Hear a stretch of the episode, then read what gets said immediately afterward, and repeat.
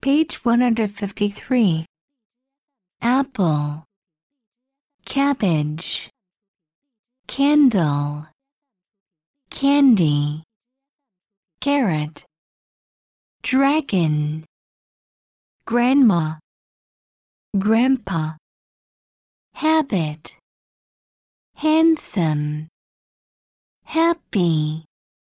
Jacket. Language. Pancake.